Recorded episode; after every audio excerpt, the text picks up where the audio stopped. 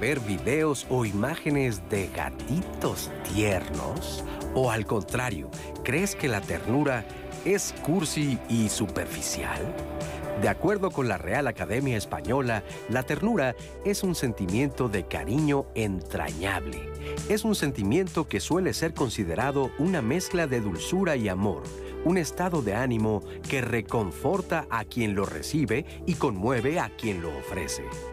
Es natural que las personas sientan atracción por lo tierno, ya que genera sentimientos de protección, relajación y añoranza.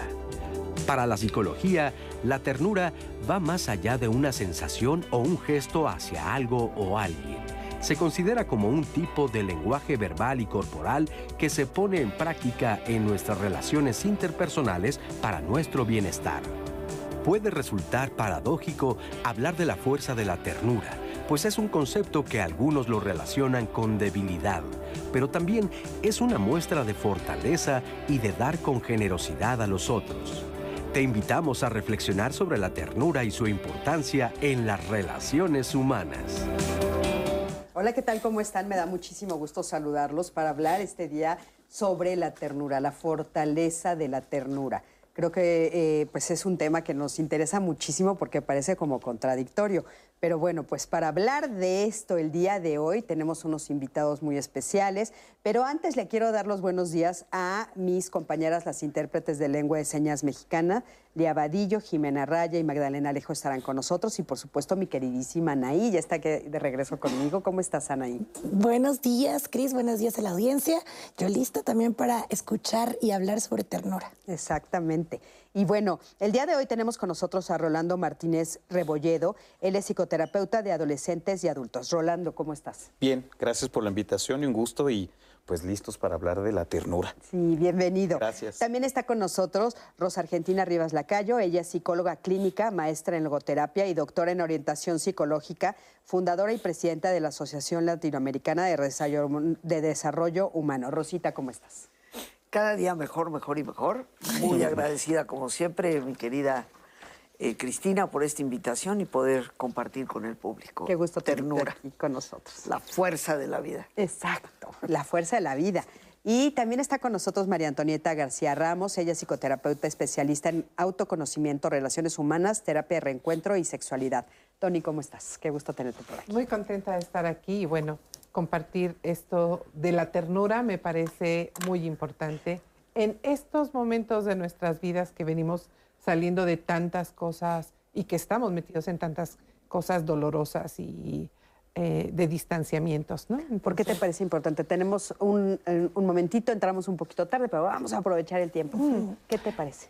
Creo que eh, los seres humanos eh, vivimos muchos momentos donde estamos eh, en estados de maltrato y de violencia, eh, donde desde la educación nos están normando para ser fuertes, para ser eh, poderosos, para ser triunfadores, para alejarnos de las cosas que en esta sociedad son vistas como débiles, como que solamente es de niños o de mujeres. Tienes que crecer, tienes que madurar.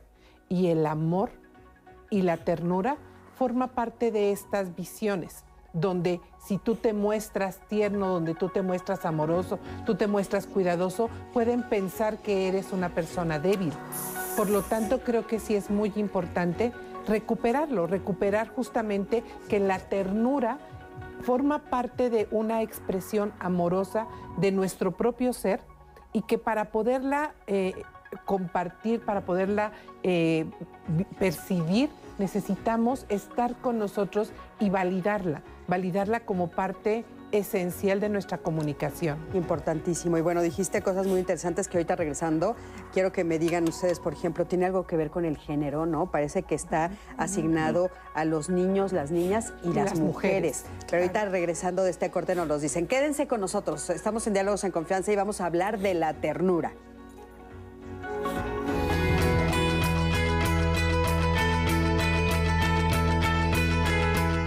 En el arte, como en el amor, la ternura es lo que da la fuerza. Oscar Wilde, escritor y dramaturgo irlandés.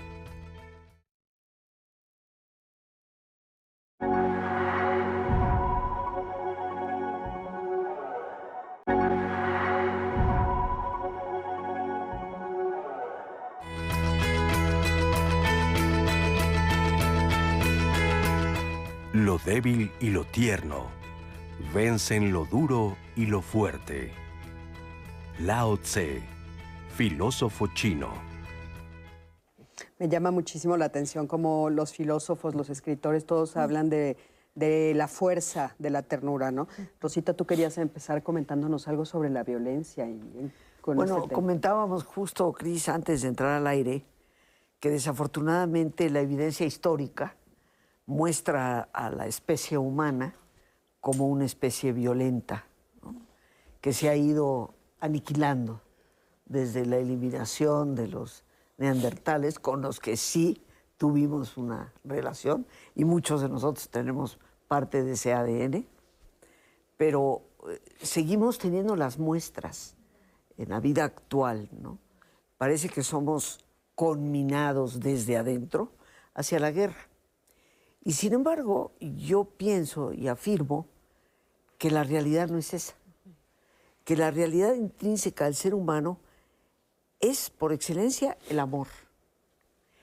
Pero lo hemos ido encubriendo de tales formas desde lo que hoy vivimos como un consumismo y una superficialidad terrorífica que va desvistiendo a la persona de esa fuerza de su debilidad.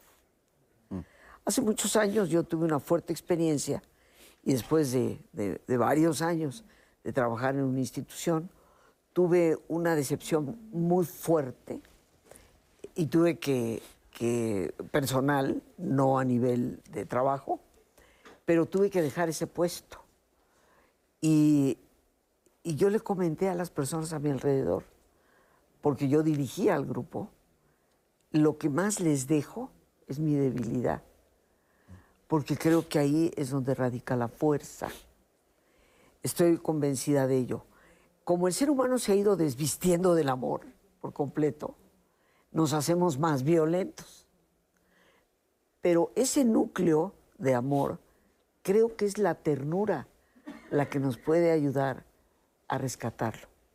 Porque he sido testigo, y seguramente aquí mis colegas también lo han sido, de cómo las personas, a través del contacto tierno de un niño, de un animalito, empiezan a florecer en su capacidad de dar y de amar. Y yo creo que es urgente la tarea de la, de la ternura. Sí, fíjate que eh, sí me llama mucho la atención esto que dices, porque justo estaba leyendo una, una entrevista donde estaban diciendo que una de las eh, presidentas, ahorita no estoy segura si era la de Suecia, estaban diciéndole que era muy débil porque era empática. Y entonces, ¿quién está diciendo que es débil? ¿no? O sea, y entonces ella decía, ¿en serio? O sea, ¿cómo, cómo, ¿por qué ustedes malentienden esto? ¿no? Y entonces, no, estábamos preguntándonos si es una visión de género. ¿Qué opinas tú? Yo pensaría que, la ternura, un poco uniendo ambas ideas, tanto de Rosita como Antonita, pensaría que es como una especie de dispositivo. Eh, Intentaré desarrollar un poquito como esto que pienso que es un dispositivo, la ternura. Creo que la ternura está insertada en varias áreas de nuestra vida. Por un lado, en un aspecto, como mencionas, de género. ¿no? Pensemos la ternura como una piel, como una piel muy fina, pero a la vez muy dura de atravesar. Es decir, hay, pe- hay perspectivas de género que sin duda pueden estar permeadas por una dificultad de sentir que el amor puede traspasar a través de un hombre, hablando de manera como muy concreta en el término de, de qué ser hombre. Pero entonces me parece que cuando hay un proceso de, de gestación de un bebé, hay un proceso de ternura. Viene un proceso de crecimiento, viene un proceso de adultez y pareciera que en ese proceso se detiene la ternura, porque hay que ser fuertes, porque hay que ser duros, porque hay que, como decías un poco, hay que ir adelante hacia la vida. Y después viene un proceso de vejez en donde pareciera que la ternura retorna. Y eso me lleva a pensar si estamos hablando de estados primigenios, originarios, con cierto nivel de ingenuidad, de reconocimiento, de falta de referentes del otro, porque la ternura pensaría si es un acto voluntario o es algo que uno percibe a través de su propia experiencia. ¿Tú qué crees? ¿Es voluntario o lo percibes? Yo creo que es un constructo de ambas cosas. Es decir, si fuimos contenidos, apapachados desde el proceso de gestación, habrá un constructo mental que nos permita entonces insertarnos en poder ver que en la ternura del otro, ¿no? Claro. Ahora, la percepción cultural que se tiene sobre la ternura, eh, desgraciadamente sí es un- una percepción pues, de eh, debilidad, ¿no? De, de Fragilidad. Fragilidad, de, de no sé, Vulnerabilidad. vulnerabilidad. Cuando no sé, no sé, ustedes nos van a ayudar a decir sí, sí o sí no. Pero miren, acompáñenme a ver el siguiente testimonio de David. Él aprendió a no mostrarse tierno y no mostrar sus sentimientos, pero encontró una forma de poder traspasar eso. Acompáñame a ver.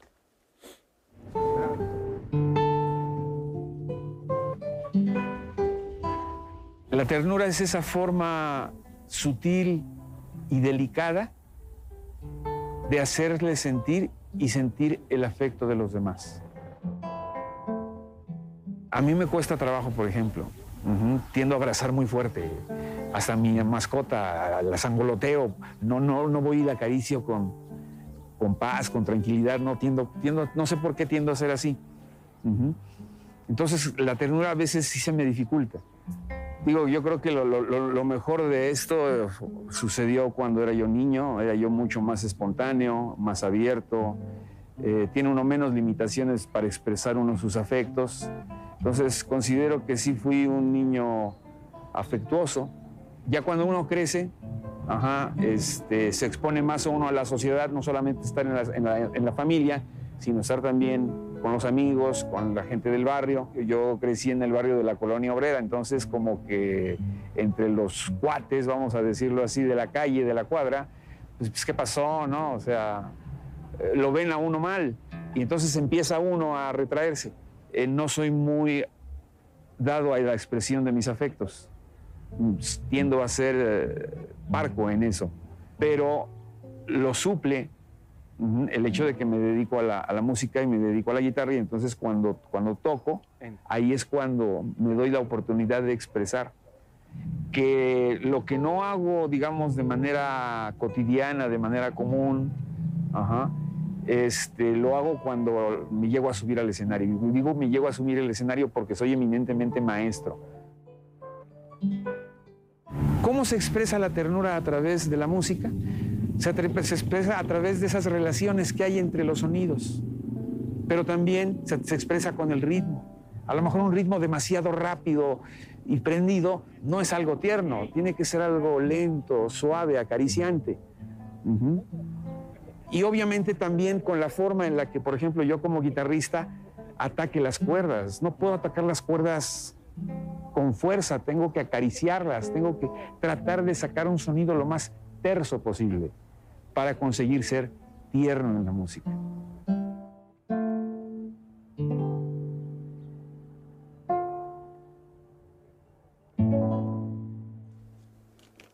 Bueno, fíjense qué interesante también escucharlo desde la voz de un hombre, ¿no? Rosita, ¿qué opinas de esto? Bueno, yo creo que la ternura definitivamente no es cosa de género. Creo que es cosa de inculturación. Creo, como decía Rolando de alguna forma, que los niños, hombres, género masculino, eh, desde niños son como convocados, inclusive presionados, para mostrar una fuerza aparente. Los niños no lloran, eh, el niño siempre tiene que salir a la defensa de los problemas y resolverlos. A la niña se le permite más la libertad y parecen gozar, sobre todo los padres hombres, de las niñas por la ternura que precisamente muestran. Y no se le cohíbe, se le fomenta. Entonces yo creo que desde pequeños eh, somos combinados con una tendencia u otra. Y, y creo que esto en la educación tendría que tomarse en cuenta. Para mí, eh, Cris, para nuestros amigos que nos ven y escuchan, la ternura es una fortaleza que te permite hacer verdadero contacto. En las relaciones de pareja, y en esto posiblemente Tony tú eres más experta, en las relaciones de pareja, la falta de ternura destruye la relación. Porque no podemos eh, concebir el amor únicamente como los momentos pasionales, que sí los hay y debe haberlos, pero muchos que para llegar a esa pasión requirieron de un proceso. Y desafortunadamente cuando se va perdiendo la ternura o cuando por parte, y aquí sí, por parte del hombre, género masculino, muy adiestrado en no mostrar esa parte de su ser, no se da la ternura, la relación se empieza a ver seriamente perjudicada. Bueno, Tony, eh, ahora sí que eh, este, eh, secundando a Rosita, ¿no? En esto de la relación de pareja, fíjate qué difícil entonces, ¿no? Si estamos aleccionados desde niños por el género, no es que sea algo natural de hombres y mujeres, sino por el género, nos han enseñado a no a las mujeres así sentirla, así expresarla y a los hombres no. Qué difícil entonces en la relación de pareja, porque te estás encontrando con dos que hablan idiomas diferentes. Sí, por supuesto. Los roles de género nos atraviesan a todos y a todas en estas culturas machistas en las que estamos. O sí estamos en una cultura que segrega y educa de manera diferenciada a los hombres y a las mujeres. Y por lo tanto, la erótica, la comunicación, la convivencia, el lenguaje, todo es diferenciado. Eh, y ambos, hombres y mujeres, estamos siendo educados justamente desde una visión maltratadora, donde todo lo que es el sufrimiento, lo que es el maltrato está normalizado. Y entonces, pues justamente ahí podemos ir encontrando que no importa que así sea mi pareja, porque pues es un hombre. Ay, así es ella, es una mujer, no importa. Pero cuando estamos ya en la relación, en el vínculo, todo eso abona o quita cosas en la relación de pareja. Entonces, nosotros además traemos una construcción de lo que queremos, una idealización de lo que se busca en una relación de pareja. Y muchas veces la ternura es algo que no se dice, que no se verbaliza, porque se ve cursi, se ve no, no, no bueno, no débil. Sin embargo, es algo que se busca en la intimidad.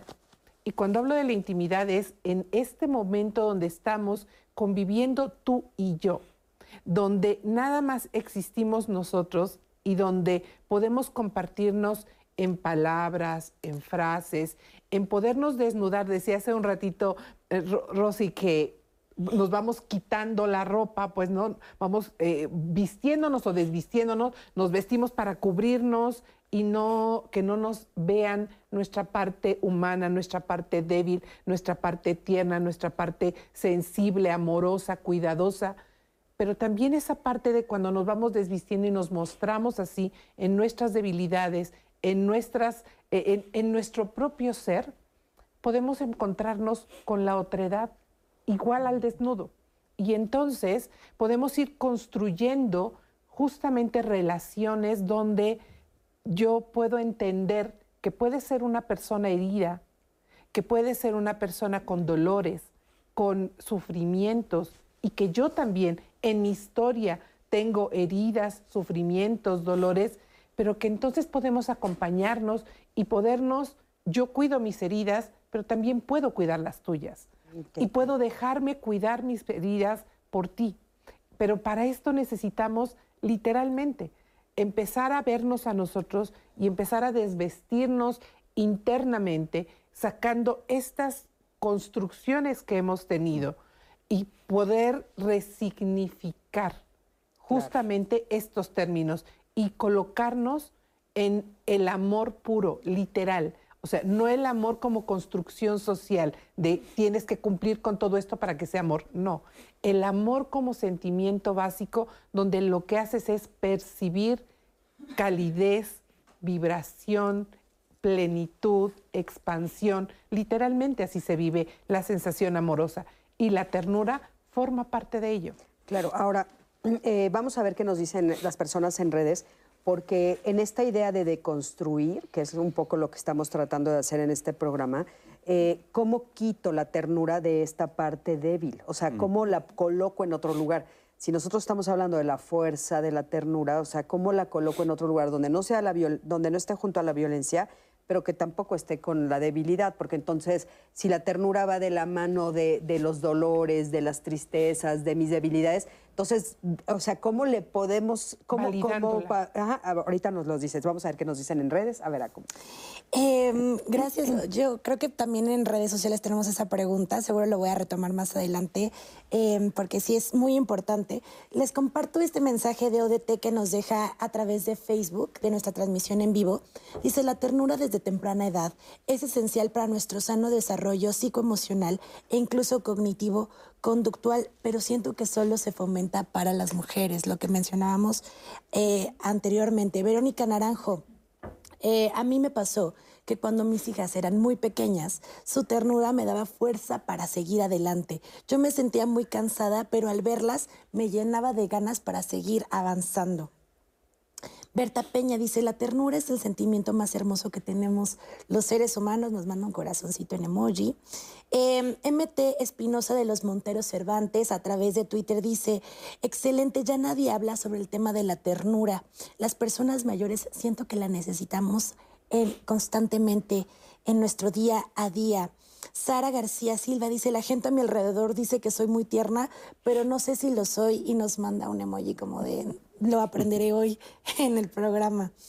Eh, Drupis nos dice, bendiciones, oye una pregunta, justo yo tengo 70 años, soy mujer, vivo sola, ¿será bueno que yo tenga un perrito o esos pajaritos em, para, des- para despertar un poco más mi ternura? La verdad es que me han intentado regalar cosas y a mí no se me antoja, no me gusta, pero esto me ayudará a seguir fomentando mi ternura, nos pregunta Drupis a través de la transmisión de YouTube. Ay, Mi- pajaritos, no, por favor, por favor, no, pajaritos, no. Seguro lo vamos Es que los encierran en jaulas, es terrible, terrible, por favor, ya no hagamos eso. Quiero también aprovechar para mandar saludos, porque sé que ustedes ahorita toda la mañana, en lo que entrábamos a la transmisión, ustedes nos mandaron muchos saludos. Este de Miguel, Miguel Aguilar, que nos manda saludos desde la Bahía de Bandera, Banderas Nayarit, y Andy Chávez, que también nos manda saludos desde el interior de la República Mexicana. Y me quedo con este comentario de ODT que nos dejó también en Facebook, dice, es parte de nuestro cerebro femenino, pero no es exclusivo de las mujeres, de nuestro cerebro femenino. Yo creo que comentarios de ustedes, comentarios también aquí de los panelistas, por supuesto que tiene que ver algo en el tema neurológico y por supuesto que tenemos a un especialista, Alejandro Tapia nos va a explicar mucho más sobre el tema en cómo funciona la sensación de ternura en nuestro cerebro. Vamos a escucharlo y regresamos con más preguntas para sumar a lo que mencionaba Cris, que me parece fundamental. Primero hay que partir del hecho de que nuestro cerebro tiene dos sistemas, bueno, muchos, pero al menos dos muy importantes. Uno que nos lleva, nos dirige a aproximarnos a circunstancias agradables, positivas, y otro que nos protege de aquellas circunstancias que eventualmente pueden ser nocivas o que nos pueden estar eh, lastimando. Estos son el circuito de la motivación y el circuito del miedo. Entonces, ¿qué pasa cuando nosotros experimentamos ternura? Bueno, pues justamente se va a activar este circuito de motivación, este circuito donde nosotros nos sentimos seguros, donde nosotros nos sentimos eh, próximos a recibir una recompensa. Por tanto, se van a liberar diferentes sustancias en el cerebro que están asociadas justamente a la experiencia de placer. ¿Qué sustancias? Dopamina, por ejemplo. Algunos opioides endógenos, como las encefalinas, como las endorfinas también. Y entonces todas estas sustancias en conjunto nos van a permitir tener una experiencia de placer. Además, también se va a estar liberando de alguna manera sustancias que involucran el apego, es decir, que nos promueven o que nos llevan a estar en mayor contacto con aquellas personas o en aquellos contextos en los cuales nos sentimos protegidos, nos sentimos a gusto y felices. Bueno, pues ya estamos aquí de regreso. Qué interesante verlo desde todas estas, estas perspectivas. Y Rolando, ¿cómo le hacemos entonces para eh, no dejar lo que estábamos un poco comentando, esta idea de la ternura del lado de la vulnerabilidad, la debilidad, y pasarla a donde debe de estar, que pues es una fuerza que O sea, ¿cómo me convences, Ani? Eh, pienso, si la, si la ternura es entonces un proceso de autorregulación, pero para que exista este proceso de autorregulación tiene que haber una función que la sostenga. Es decir, ¿cómo entonces yo, hombre, yo Rolando, ¿no? Padre, puedo hacer que mi hijo de un año tenga esa construcción, ese dispositivo insertado en su estructura psíquica aún naciente, que le permita identificar la ternura como una herramienta de vida. Y aquí la cosa se empieza a ser más compleja, porque entonces es una función, es un sentimiento, por ahí alguien comentaba en redes, es un sentimiento maravilloso, claro, pero la ternura también pudiera ser una defensa frente a algo que me agobia porque no soy capaz de verlo. Puede sonar extraño esto. Mira qué tierno es esto que estoy viendo, pero realmente estoy viendo lo que está presentado frente a mí o es una manera de yo alejarme de lo que afectivamente me está generando esto. Y entonces la ternura, considero, es un dispositivo más complejo que se ramifica, que se hace o no de otras funciones. ¿Ustedes qué opinan? Yo, yo en lo personal diría que la ternura es el corazón de la empatía. Mm. Y yo creo que la empatía es lo que puede realmente llevarnos a comprender misericordia, compasión, amor. Y yo creo que sin esta fortaleza interna, porque sí creo que en nuestra debilidad radica nuestra fortaleza, y que por supuesto, como afirma Lao Tse, el filósofo chino, lo débil, lo, que aparenta flexibilidad, es mucho más entero mm. que lo que aparenta dureza. Eh, creo que la ternura desde la empatía la podemos fomentar de diferentes maneras. Hubo una pregunta, un comentario muy interesante que nos hizo favor Anaí de leer, de esta señora que dice, eh, ¿ustedes creen que si yo tengo una mascota, tal vez es una señora que ya por su edad, pues tal vez enviudó, los hijos ya no están ahí, se siente sola, eh, puedo tener una mascota? Yo le respondería con un sí gigantesco. Tal vez porque a mí me gustan los animales. Yo pero, O sea, yo tengo una perrita que nada más mirarle la carita, siento que mi corazón se, se vibra con, esa, con ese gesto, ¿no? O sea, hay muchas formas a través de las cuales podemos encender la ternura. Pero creo que una de las fuentes fundamentales es el rostro de los demás. Mm. Y, y yo creo que ahí es donde sí necesitamos un constructo que nos ayude a ver más allá de la apariencia, porque generalmente en esa casa, en esa cara dura, hostil, hay una máscara que esconde el miedo a mostrar su debilidad. Y si tocamos empáticamente ese punto, podemos hacer verdaderos milagros en las relaciones Ahora, humanas. Cuando tocamos la ternura, Rosita, no estamos tocando debilidad estamos tocando otra cosa. Ah, por supuesto. Yo creo que estamos tocando la fuerza del amor. Exacto. Yo creo que cuando una persona es tierna con otra persona, cuando una persona es tierna con un animalito, está sacando la fortaleza del amor. Y yo, en lo personal, creo que el amor es lo único que va a resolver los problemas del mundo. Hasta que no lleguemos verdaderamente a vivirlo, seguiremos en problemas. Vamos a un corte. Quédate con nosotros, estamos en diálogos.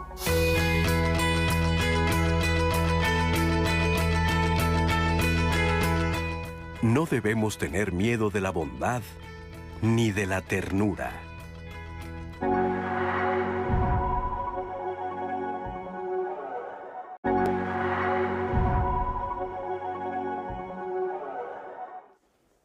Estamos de regreso a su programa Diálogos en Confianza y yo de verdad en el panel aquí tenemos una conversación espectacular que vamos a estar, por supuesto, compartiendo con ustedes. Gracias por participar.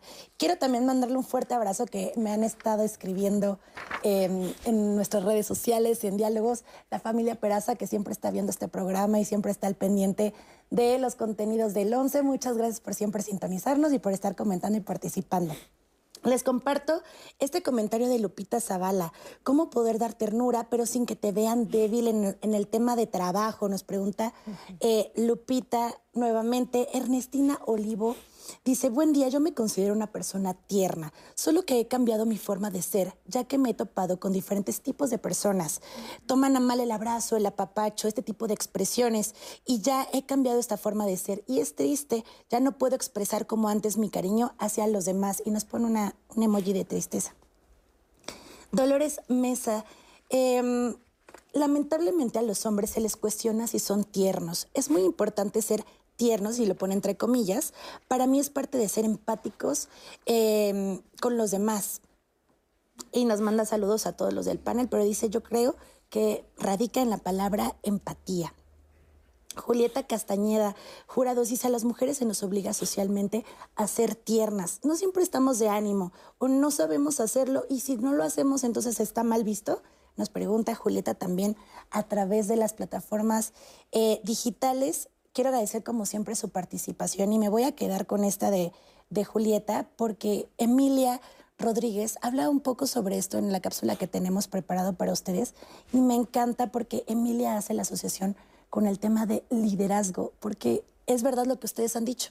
Hemos asociado la palabra ternura con debilidad y Emilia nos dice, no le tengan miedo a la palabra ternura y nos hace un poco romper paradigmas. Así que vamos a ver esta cápsula y regresamos para comentar más sobre el tema. La ternura es el sentimiento de cuidado, de afecto, de aprecio hacia una persona o incluso puede ser dirigida hacia nosotros mismos. Y en México y en Latinoamérica en general tiene a veces las connotaciones de ser buenito, de ingenuidad, de ser algo como blando. Sin embargo, lo que sabemos y también que la ciencia lo respalda es que la ternura, la empatía, el amor, el cuidado son de hecho grandes fortalezas de los seres humanos. Incluso Martin Luther King Jr. decía que el amor es ulteriormente la única respuesta a todos los problemas de la humanidad. ¿Y por qué? Un argumento muy fuerte tiene que ver con liderazgo. ¿Cuáles son las cualidades que caracterizan a un buen líder?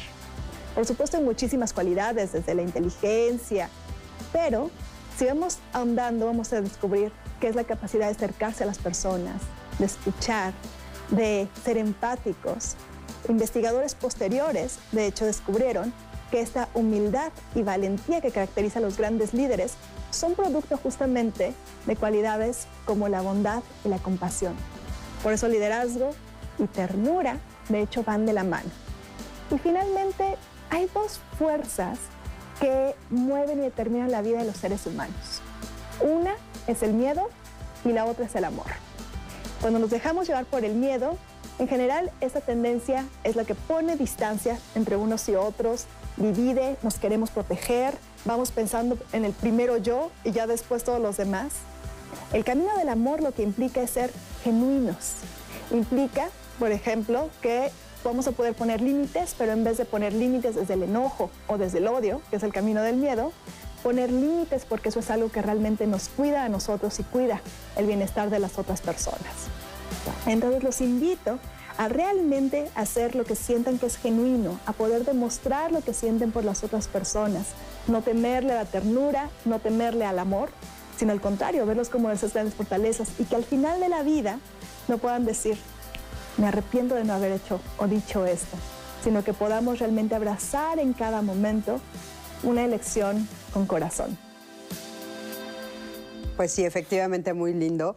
Y justamente eso es, eh, eh, como tenemos ya muy poquito tiempo, ¿cómo podemos entonces entender a la ternura como una fortaleza? ¿Cómo podemos entenderla como fortaleza? Mm, creo que ya ella lo dijo muy claramente, o sea, reconociendo que nosotros tenemos como parte de nuestro ser eh, primero, sentimientos que pueden ser dolorosos y que, eh, como el miedo, la tristeza, el enojo, la frustración, y que estos nos sirven para algo, para darnos cuenta, para ponernos o para detenernos, para visualizar que algo está pasando. O sea, nos están avisando de que algo está disfuncionando en nuestro ser o en nuestro entorno pero que también tenemos otros sentimientos como el amor, como la, alegría, como la ternura, etcétera, que nos sirven para poder eh, acariciar, consolar, cuidar, compartir, para podernos compartir con la otredad.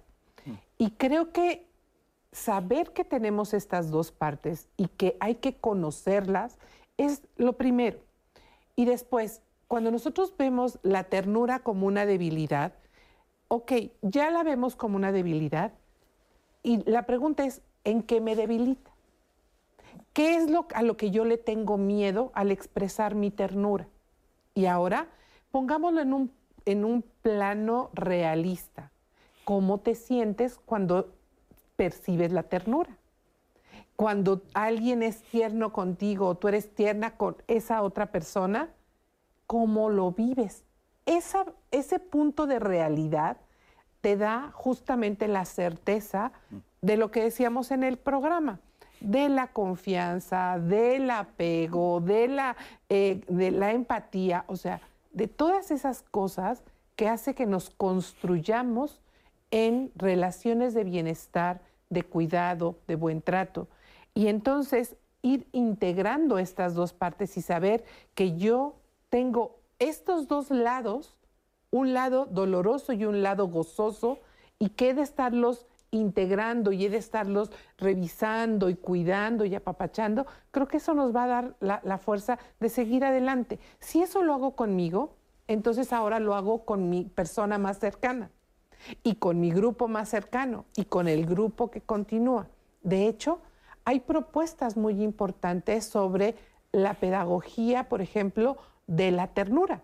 Enseñar desde la ternura a los niños, las niñas, los adolescentes. Enseñar desde la ternura a los grupos con los que nosotros trabajamos. Y bueno, ya ahorita lo escuchamos. Eh, desde el liderazgo también trabajar en la ternura. Y me gustaría hacer como una, una apreciación simplemente por lo que decían hace un rato de las personas que cómo expresan su ternura, sí, con un animalito y tal. En el caso, por ejemplo, de que tú quieras tener un animalito, a mí me parece que lo primero que tienes que preguntar es, ¿de verdad lo quieres? ¿De verdad te gusta? ¿Tú estás dispuesta o dispuesto a proporcionarle a ese ser vivo cuidado, atención, eh, protección, valía. O sea, ese ser vivo va a tener un lugar y que tiene que ser cuidado y respetado. Si tú no estás seguro, entonces no tengas una mascota. Mejor ve a los albergues, ve a los lugares donde se requiere personas que cuiden a los animalitos y ofrécete de voluntaria. Y entonces, si tú ahí te das cuenta que sí quieres, pues entonces ya rescátalo y llévatelo para que tú puedas cuidar de ellos. Si no, me parece que es justamente ir en contra de uno mismo y en contra de la vida per se. Te puedes hacer daño en vez de hacerle bien, ¿no? Así es. Eh, ¿Tú qué opinas? Bueno, yo lo que quisiera retomar aquí es más que todo algo que se habló en relación al amor y el miedo. Hace muchos años Gerald Jampolsky, un psiquiatra de California, escribió un libro que se tituló Amar es dejar de tener miedo. Y yo creo que esto es verdad, no es romántico como aquella frase, ¿no? De la historia de amor, en donde amar es no tener que pedir perdón. Yo creo que sin perdón no hay amor. Pero aquí, en este caso en lo particular, sí creo que es muy cierta. Cuando una persona verdaderamente se ama a sí misma, deja de tener miedo del otro para sustentar su autoestima y para saber poner límites constructivos que protejan a la persona y protejan al otro, ¿verdad? Entonces, el amor, visto desde amarme a mí misma, implica no te tengo miedo porque si me faltas al respeto, si no me aprecias, me quiero lo suficiente para poner un límite y decir, ahí te ves.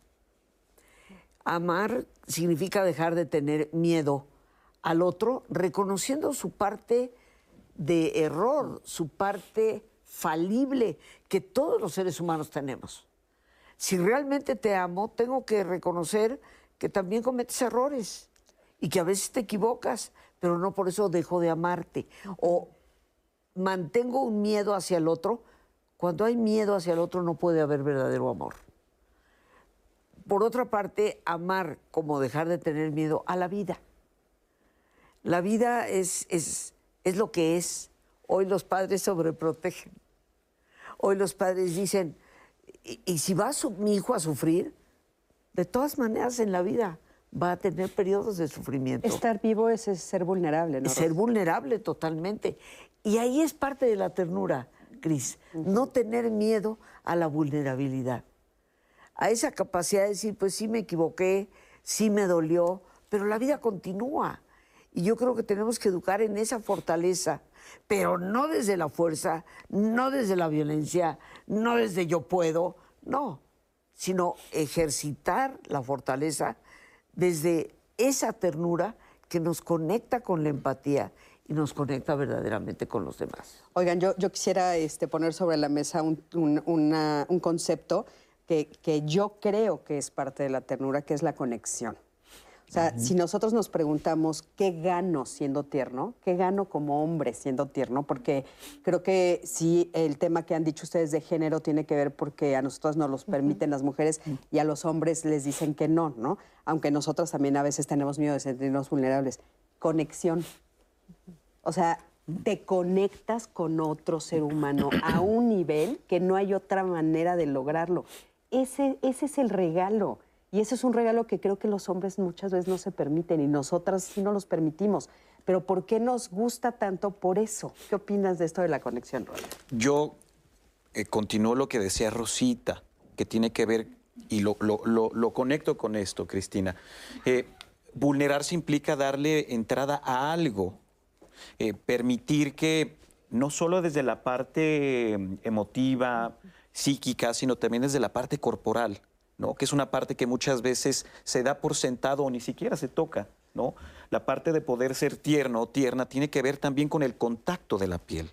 ¿no? En ese sentido, ¿cómo le voy a permitir al otro que entre a mí, hablando de la edad, como decía Tony, que el otro entre en mí, que se inserte en esta función y que como hombre lo replique, ya no como hombre, sino como ente, como ser que esto que decía Tony, ¿cómo puedo replicar, cómo puede resonar esta sensación de vulnerabilidad en el otro? ¿no? Y pensaba yo en ese sentido, si la ternura es también un aspecto de apreciación también.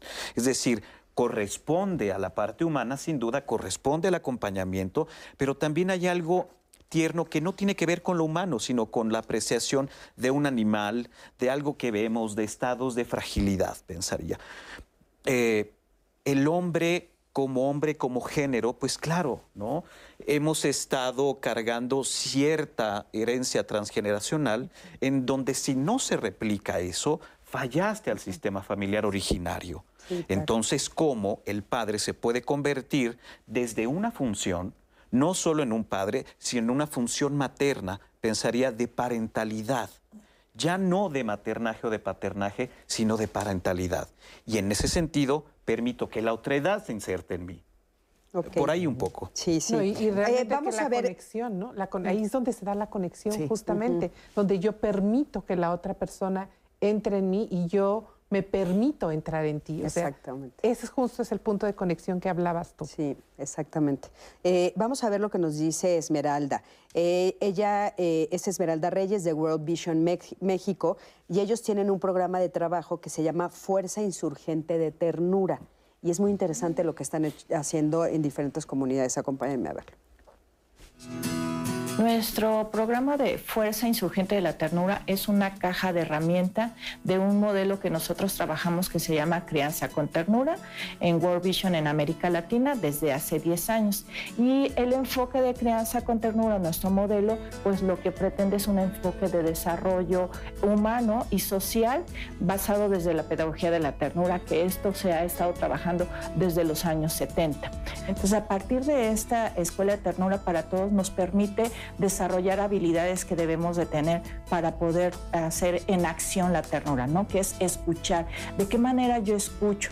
de qué manera yo digo, de qué manera yo siento, yo toco, en donde trabajamos junto con mamá, papá o con todos los adultos y a partir de ahí es en donde vamos viendo esta parte en donde el hombre va entendiendo eh, cuál es la postura que se debe de tener en cuanto a este término de ternura, ¿no?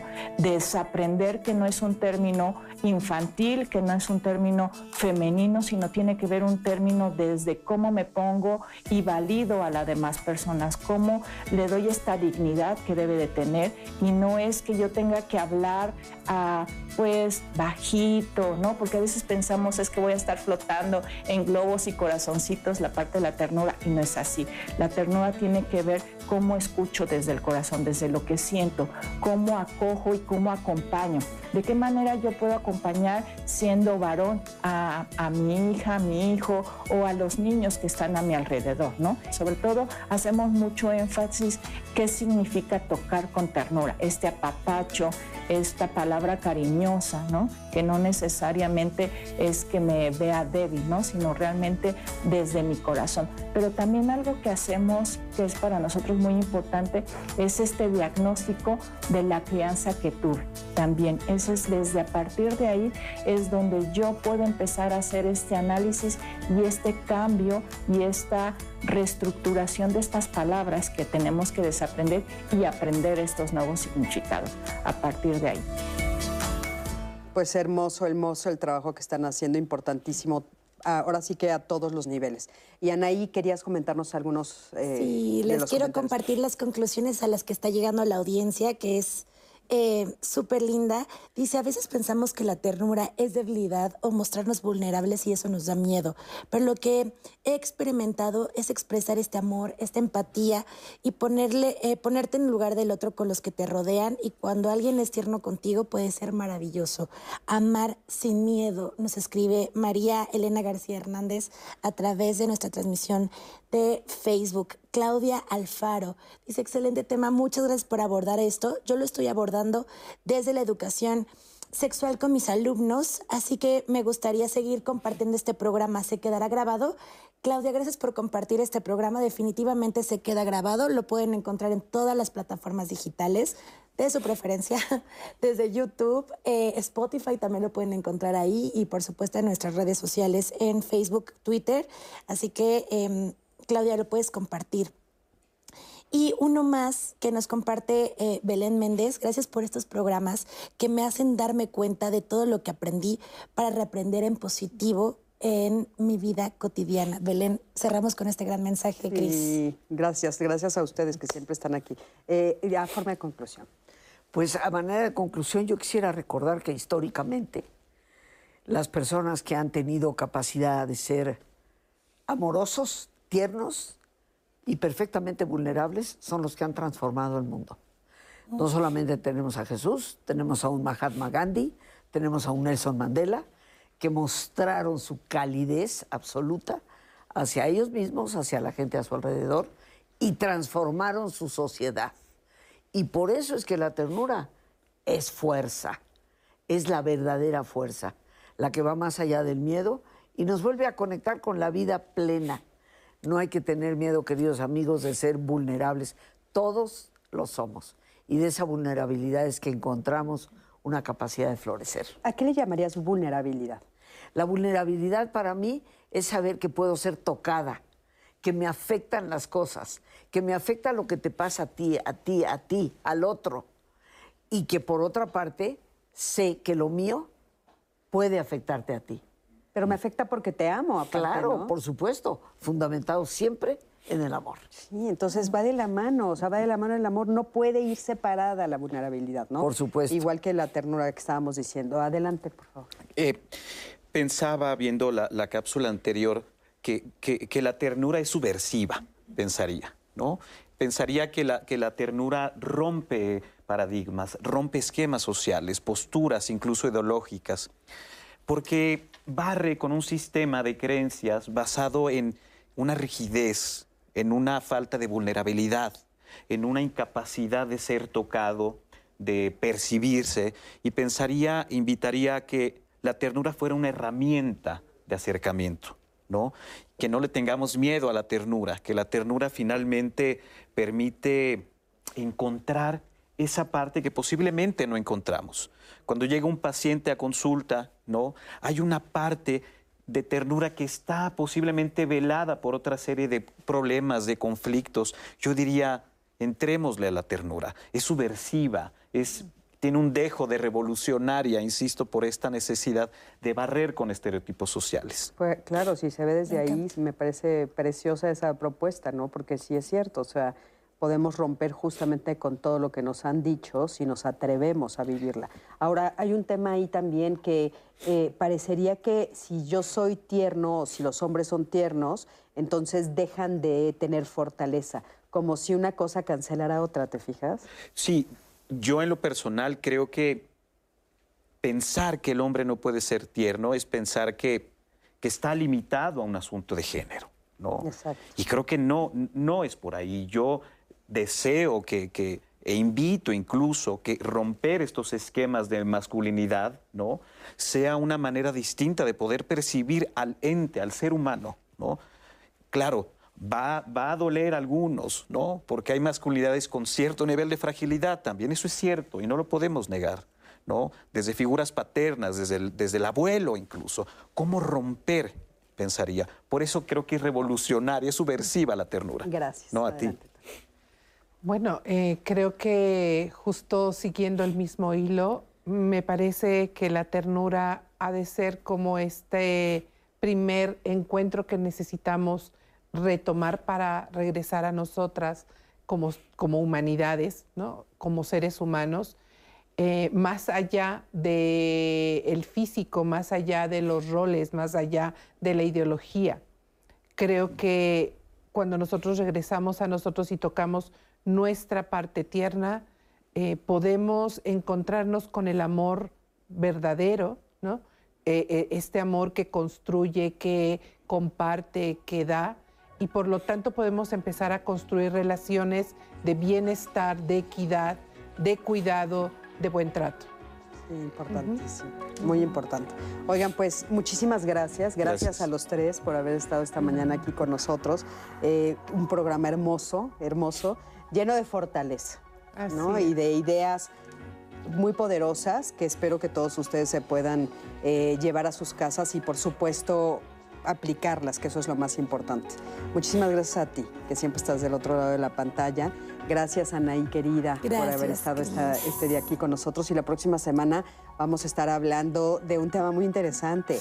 Nos estamos preguntando ¿Te urge casarte? es un tema interesante, es una pregunta. ¿Te urge casarte? ¿Me urge casarme? ¿Qué significa esto? Entonces, bueno, pues no te lo pierdas. Yo soy Cristina Jauregui. Nos vemos aquí en Diálogos la próxima semana y quédate en la programación de Canal 11. Hasta luego.